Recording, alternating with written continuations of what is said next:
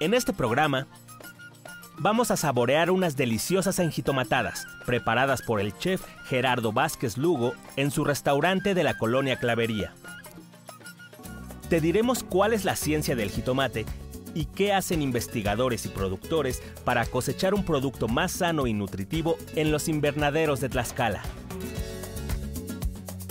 Y aunque no lo creas, veremos cómo un equipo de bacterias se enfrenta exitosamente a plagas y mejora las cualidades de este fruto.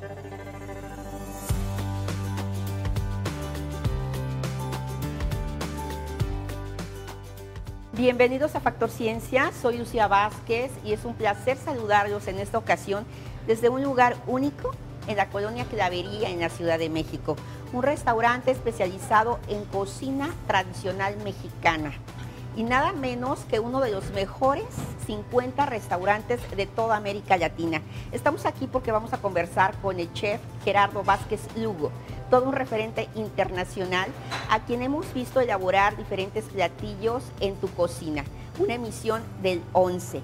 Este programa está dedicado a una de las hortalizas que se consumen en todo el mundo, el jitomate, y lo vamos a abarcar desde diferentes perspectivas, gastronómica, histórica, agricultura y por supuesto mucha ciencia. Este programa promete mucho, así que no se lo pueden perder. Esto es Factor Ciencia. Comenzamos.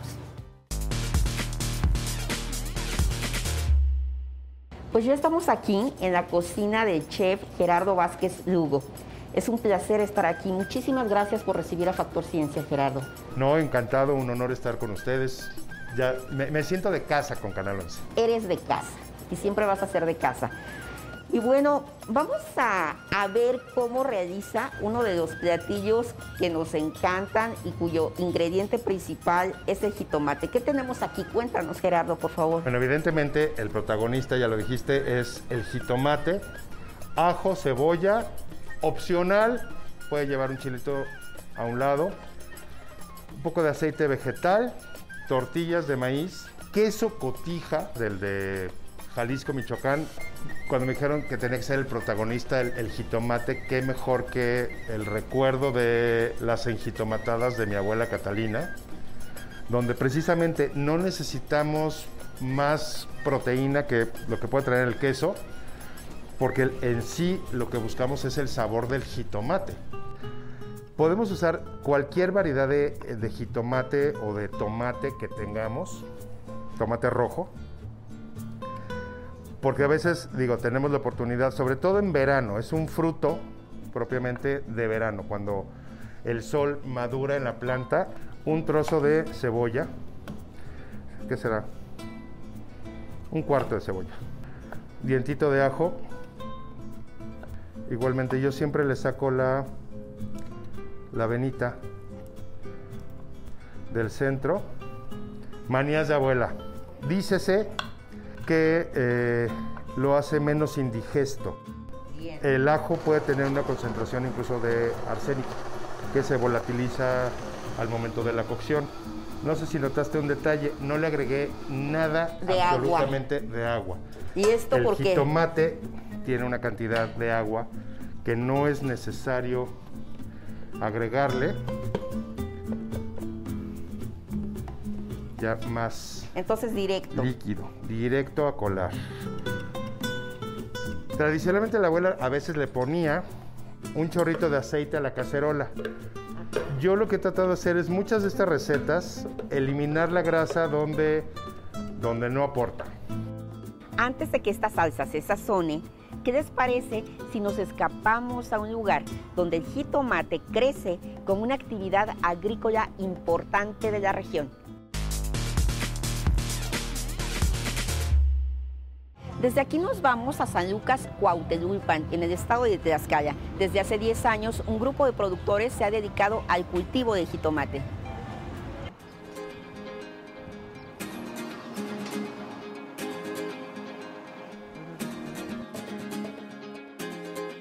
Esta historia comienza 10 años atrás, en Tlaxcala, un grupo de personas, entre ellas la señora Celestina Flores y el señor Manuel Olvera, decidieron convertirse en productores de jitomate. Trabajaron arduamente, conocieron el suelo, probaron con distintas variedades de jitomate y hasta tomaron esta actividad como terapia personal. Ver, estar en un lugar así es muy gratificante, eh, nos libera muchas veces de, muchas tensiones que tenemos este, en, la vida familiar. Yo les comento que, que yo padecí de cáncer de mama y esto fue una cosa este, grandiosa porque me ayudó a salir más pronto. La asesoría y el apoyo de las familias fue esencial para el buen crecimiento de las hortalizas. Hay que cuidarla, hay que quitarle los rebrotes, hay que tutorear, ir enredando y, cuidar principalmente de, ponerle algunos preventivos para que la planta se conserve y llevar un manejo de, la fertilización, de, todo en orden para que podamos tener un, buen, este, una buena cosecha. De cada invernadero de 1.200 metros cuadrados se pueden obtener entre 15 y 30 toneladas de jitomate por cosecha. Pero en el camino hay que enfrentar a unos implacables enemigos de la hortaliza. Durante varios años estuvimos trabajando una variedad de jitomate que es la, eh, y durante los primeros años de cultivo eh, nos funcionó muy bien, teníamos un muy buen producto, un buen tamaño. Este, las enfermedades no nos atacaban tanto, pero a, este, a través de los años pues empezamos a, tener muchos problemas con, con hongos y con pudrición de plantas. Las plantas enfermaron, los pesticidas y fungicidas no solucionaron del todo el problema. Fue cuando se dieron cuenta que necesitaban ayuda para eliminar las plagas de sus cultivos.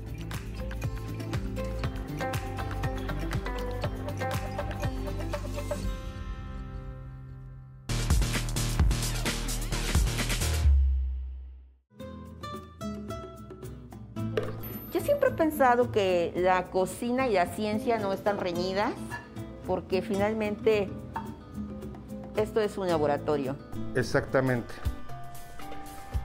Incluso eh, como cocineros investigamos mucho el punto de referencia de eh, escritos científicos nos aportan para tratar de entender y no hacer cosas que no se deben hacer.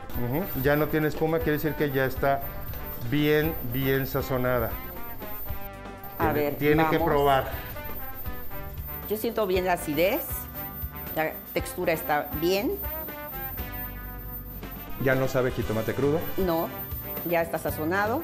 Ahora sí vamos a tener que hacer una operación importante y vamos metiendo muy leve, una fritura muy suave. No queremos que se haga tostada ¿Por qué decidiste recuperar o rescatar la cocina tradicional mexicana? La cocina mexicana tradicional sigue vigente, se sigue creando, recreando, reinventando todos los días en todas las casas de México. Los grandes defensores y defensoras de la cocina mexicana son quienes cocinamos en casa y seguimos precisamente todo ese técnica, recuerdos, productos. Esperemos un poco a probar estas enjitomatadas, que se ven deliciosas. Vamos con los investigadores del CIBA y los productores de Tlaxcala que trabajan en conjunto para cosechar jitomates sanos, nutritivos y libres de plagas.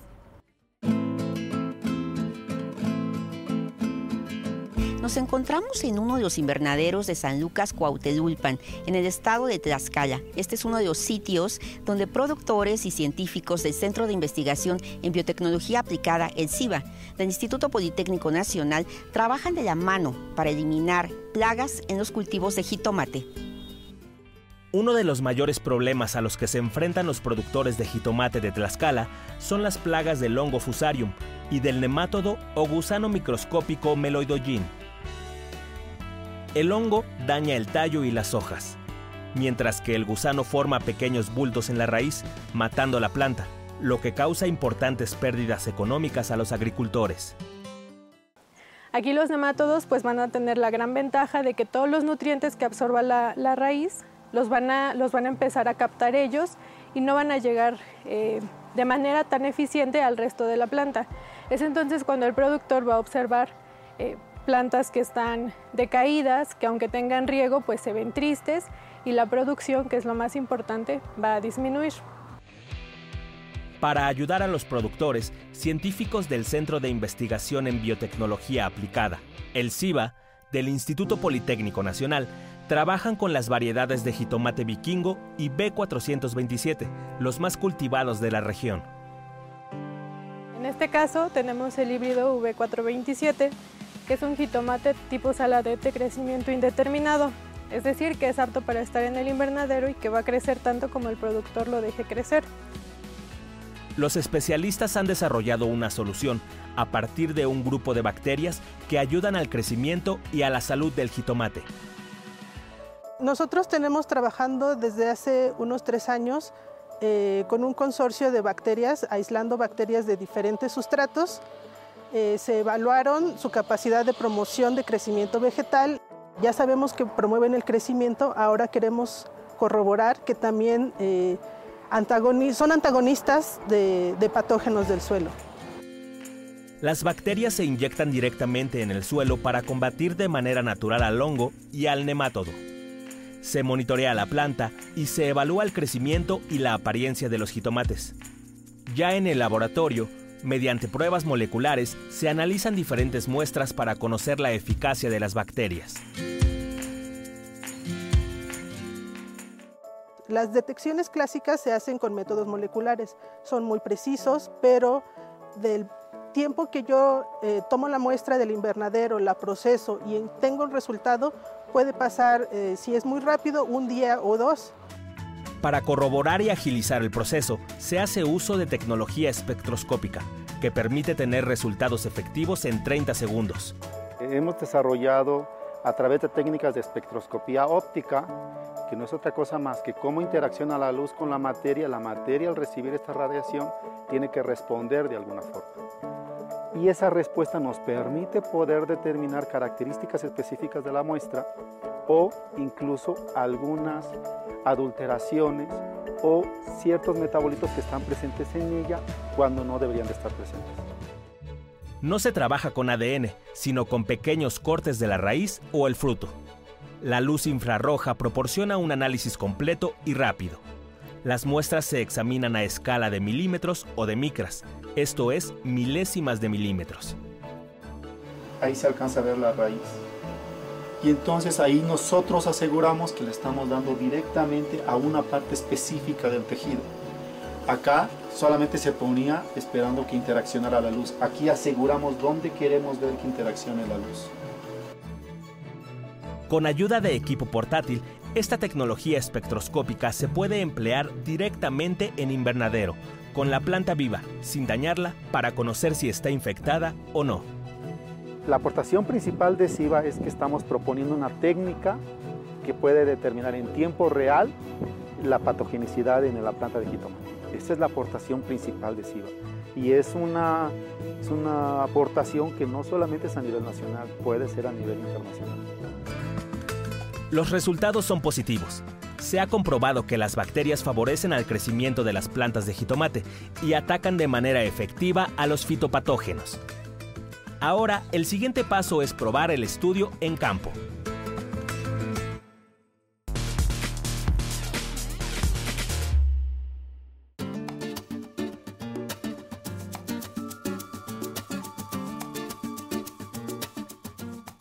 Bueno, ahora sí, háganos el honor de verificar que tiene todos los elementos de sabor, nutrimentales y de recuerdos.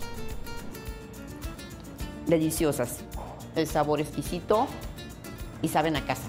Saben a casa, aunque no hables español, aunque no seas mexicano, es un plato que lo pruebas y sabe a casa, sabe a recuerdos, sabe a tradición. Así es. Pues muchísimas gracias, qué honor estar aquí con ustedes y Invítenme más seguido. Claro que sí. Yo te agradezco muchísimo Gracias por invitarnos a este laboratorio de aromas, de sabores, de texturas que es tu cocina. ¿Y qué te parece si ahora vamos a conocer un poquito sobre el origen del jitomate? Me encanta la idea. Muchísimas gracias. Continuamos. Este fruto rojo de piel lisa y brillante y de sabor ácido dulce es, después de la papa, la hortaliza que más se consume y cultiva en el mundo. Apareció en América, para ser más exactos en Perú, Ecuador y el norte de Chile, pero su domesticación ocurrió en México hace 2600 años. Es el jictómatl, palabra náhuatl que significa ombligo de agua gorda, una buena forma de describirlo por su aspecto redondo y porque el 94% del jitomate es agua. Los aztecas, mayas y otras culturas mesoamericanas lo emplearon en la cocina y en la medicina, como remedio para bajar la fiebre, dolor de cabeza, garganta irritada y como antiinflamatorio. En el siglo XVI, los españoles lo llevaron a Europa y Asia, después se extendió a África. La gran adaptación del jitomate ha logrado su cultivo en diferentes climas, lo que ha permitido desarrollar más de 10.000 variedades.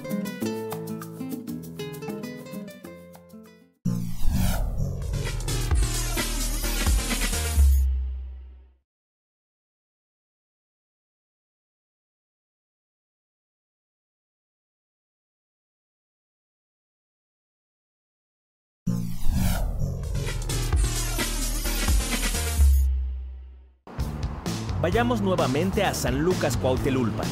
Vamos a conocer el trabajo conjunto que han realizado agricultores y científicos para combatir al hongo fusarium y del nemátodo o gusano microscópico meloidoyin, principales depredadores de la planta del jitomate en Tlaxcala.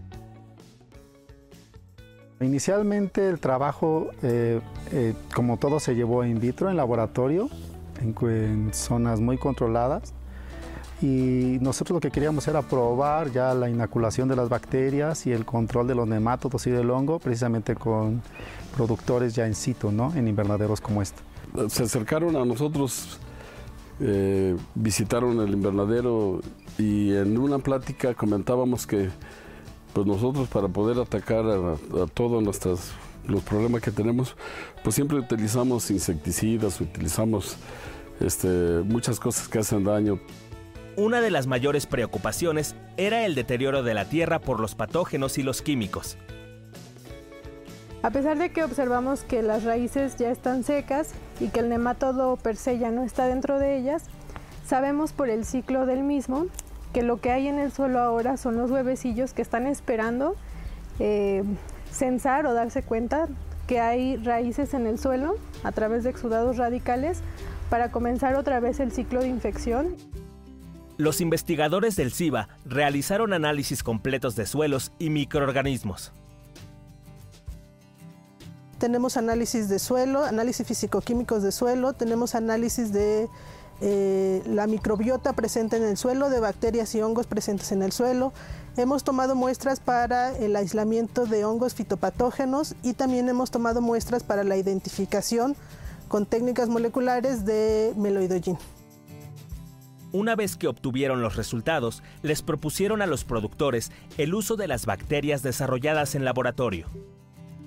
Me pareció una idea maravillosa y es por eso que, yo insistí en, trabajar y, en que en mi invernadero se hicieran esos este, experimentos para poder sustituir todos los químicos que nos hacen daño tanto a nosotros como productores como obviamente a la gente que consume nuestros productos. El acompañamiento se hace desde el momento en que se está haciendo el surco.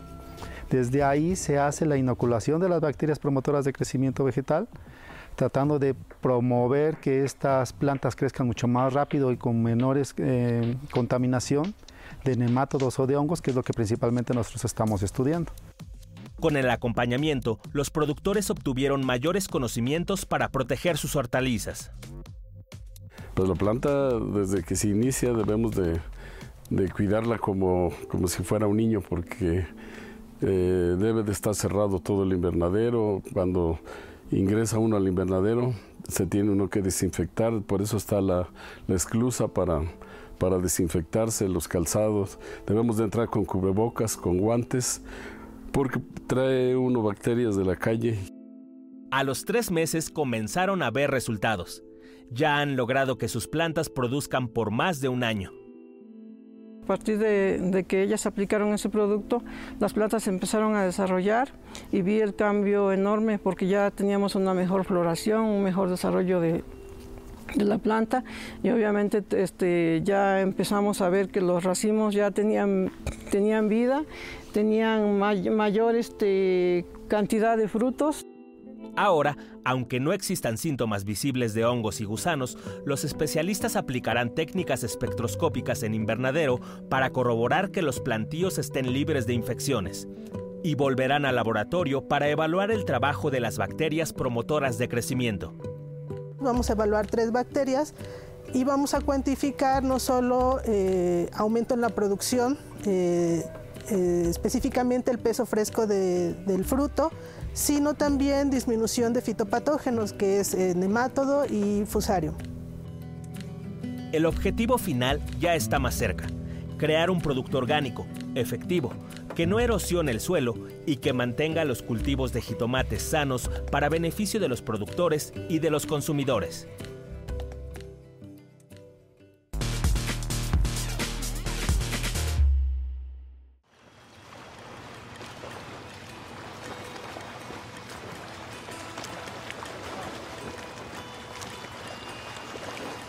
Sabemos que el sargazo es una macroalga que está contaminando las costas del Caribe mexicano, pero también puede ser un fertilizante orgánico que nos puede ayudar en los cultivos. Veamos de qué se trata.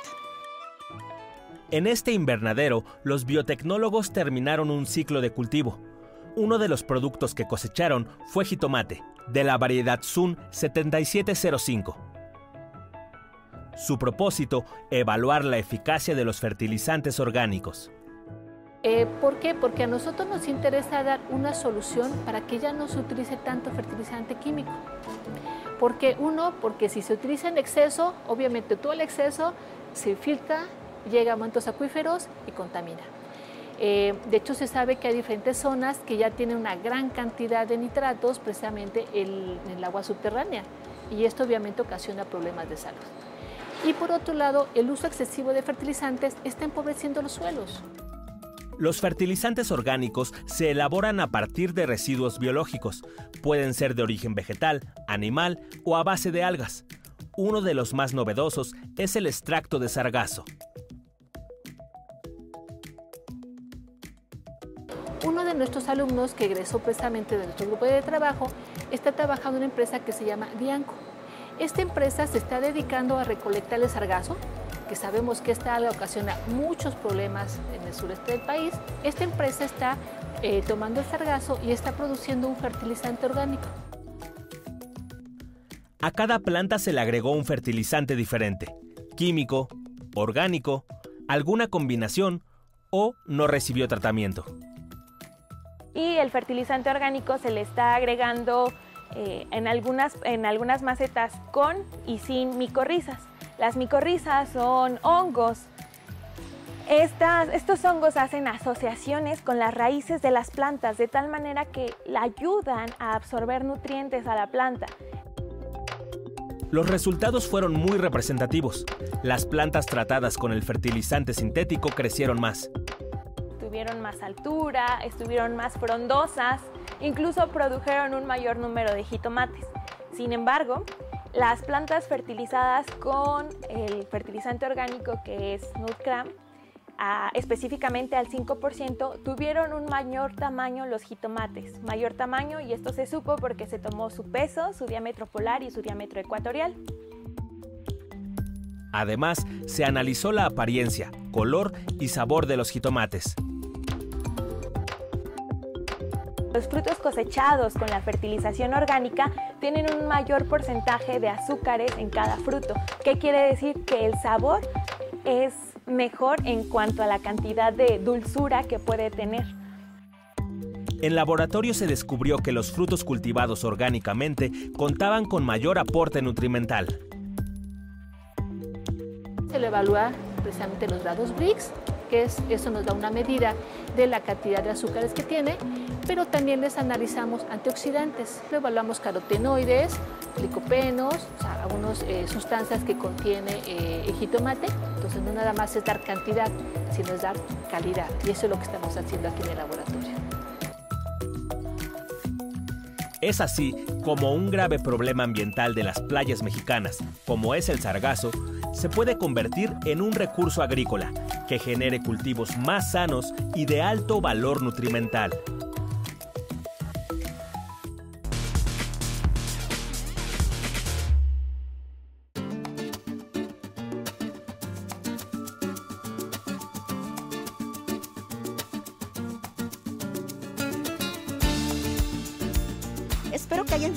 De este programa tanto como yo, realizado aquí en el Centro de Investigación en Biotecnología Aplicada, el CIBA, del Instituto Politécnico Nacional, en el estado de Tlaxcala, donde pudimos conocer cómo la biotecnología se abre paso para la solución de problemas que ya son parte de nuestro presente.